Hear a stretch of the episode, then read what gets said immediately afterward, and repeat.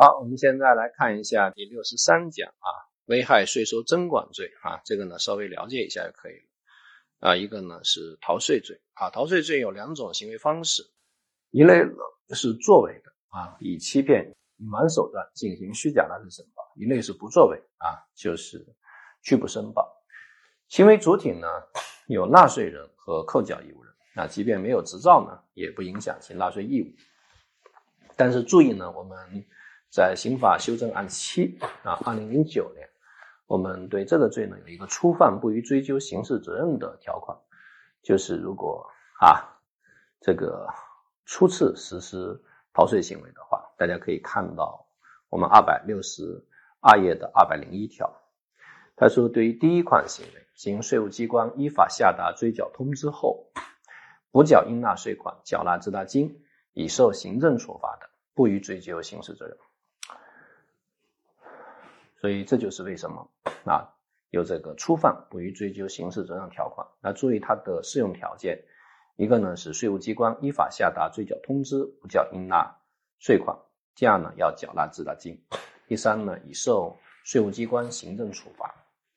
那不予刑事处罚呀，它只针对纳税人，不针对扣缴义务人。因为扣缴义务人呢本来就不是你的钱啊，你不交，这个显然社会危害性呢会更大一点。那同时呢，还有一个例外规则，就是如果五年内啊，曾经因为缴纳税款受过刑事处罚，或者被税务机关给予两次以上行政处罚的除外啊。因为这种逃税类犯罪呢，它毕竟是一种法定犯，它的反道德性不强，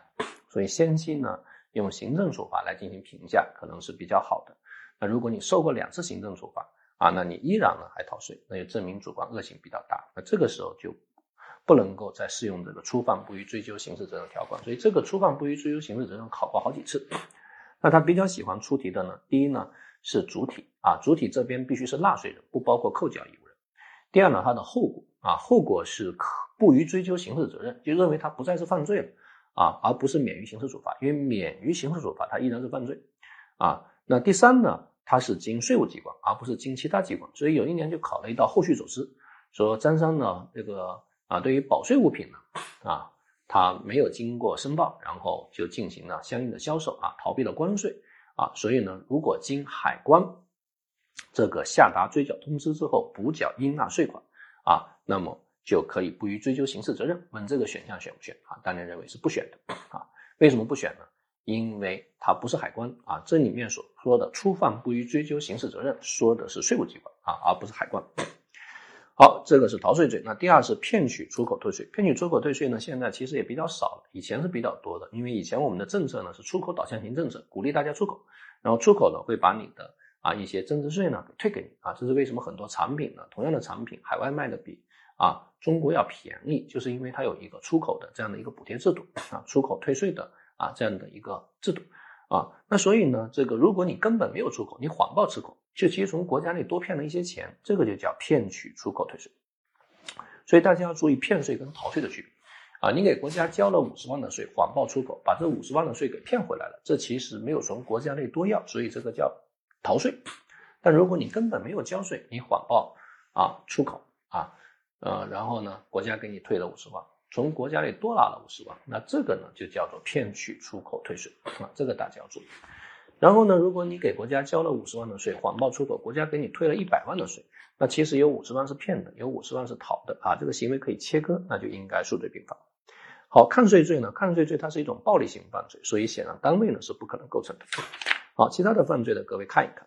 然后发票犯罪呢，考的也很少啊。那大家注意，发票呢有普票和专票两种。我们肯定对于庄票打击力度是比较大的，对于普票打击力度相应比较低。所以庄票呢，它是一种典型的共同对合啊，买和卖都构成，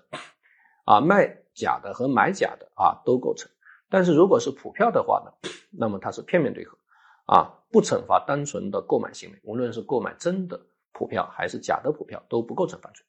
但是虚开发票是构成犯罪的啊，虚开发票既包括虚开增值税专用发票，又包括虚开普通发票。啊，它包括为他人虚开、为自己虚开、让他人为自己虚开和介绍他人虚开，但是一定要注意实质解释，就是这一章的犯罪啊，它是属于危害税收征管，所以它一定要呢要对税收征管的实质法益有所侵害。啊，就像我们之前所讲过的一个案件啊，张三呢，这个这个啊，是一个木材厂啊，现在接了一个大单，四百万的单啊，做家具，但是对方要求开增值税专用发票，而且必须要开家具名目的增值税专用发票，但张三开不出来，所以找了一个朋友啊，说朋友是家具厂的，说能不能帮我开一张专票啊？朋友说这个没问题啊，但是你得把税给我补了啊。那张三说没问题啊，所以这表面上他也是虚开，符合虚开的构成要件。但只是形式上符合啊，大家的定罪量刑千万不要是这种机械性的定罪量刑。如果机械性的定罪量刑真的很可怕，那那几乎所有的行为都是犯罪啊。那每一个人你都可以给他搞一个罪啊，因为只要机械定罪的话啊，所以这里面一定要从实质上探究他是不是危害了税收啊这个秩序啊，有没有让国家少收钱啊，让国家少收税？这显然没有啊。因为这个税都已经交过了，这有实打实的这个交易的，所以这不可能构成虚开增值税专用发票罪啊，所以这个案件最后还上了最高人民啊法院的公报啊，就证明以前这种判例是曾经判过的啊，所以一定要注意。好，至于其他的问题啊，盗窃增值税专用发票